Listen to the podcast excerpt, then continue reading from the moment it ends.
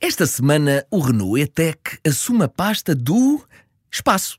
Não, não nos vamos armar em Carl Sagan e explorar por palavras a infinitude do cosmos, mas vamos falar de exploração.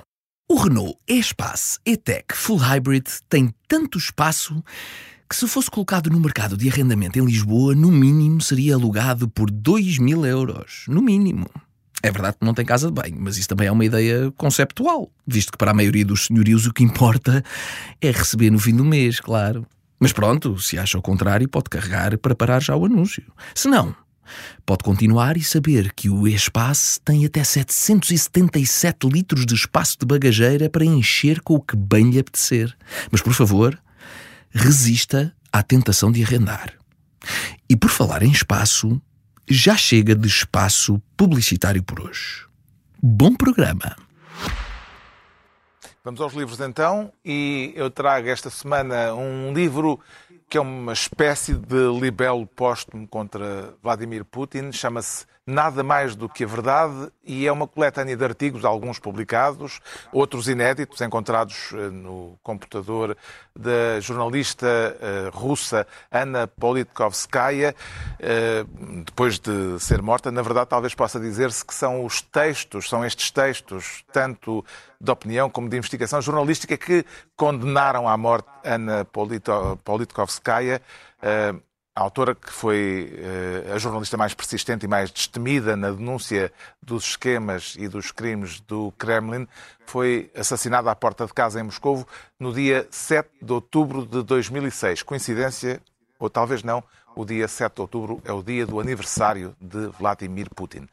Nada mais do que a verdade, artigos escolhidos de Ana Politkovskaya, edição Elsinor.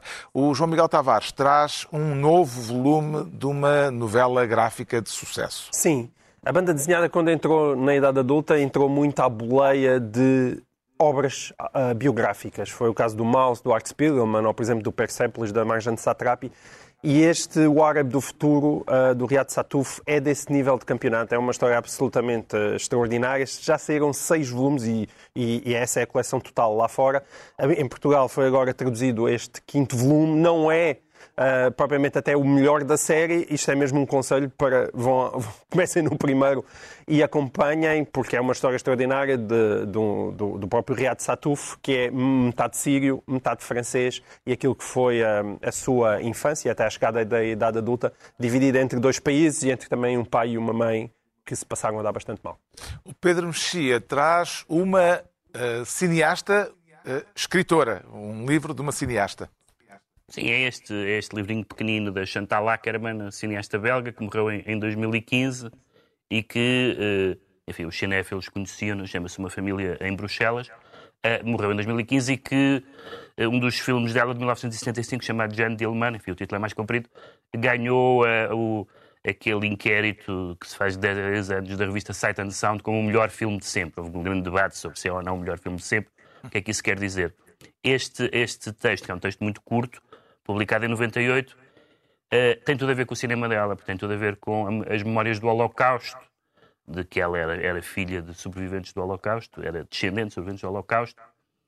Um, era, uh, tem tudo a ver com a, a, condição das mulheres, tem tudo a ver com os silêncios familiares e é um monólogo uh, ao mesmo tempo muito pouco sofisticado, deliberadamente pouco sofisticado do ponto de vista verbal, mas muito, muito poderoso e muito sofrido.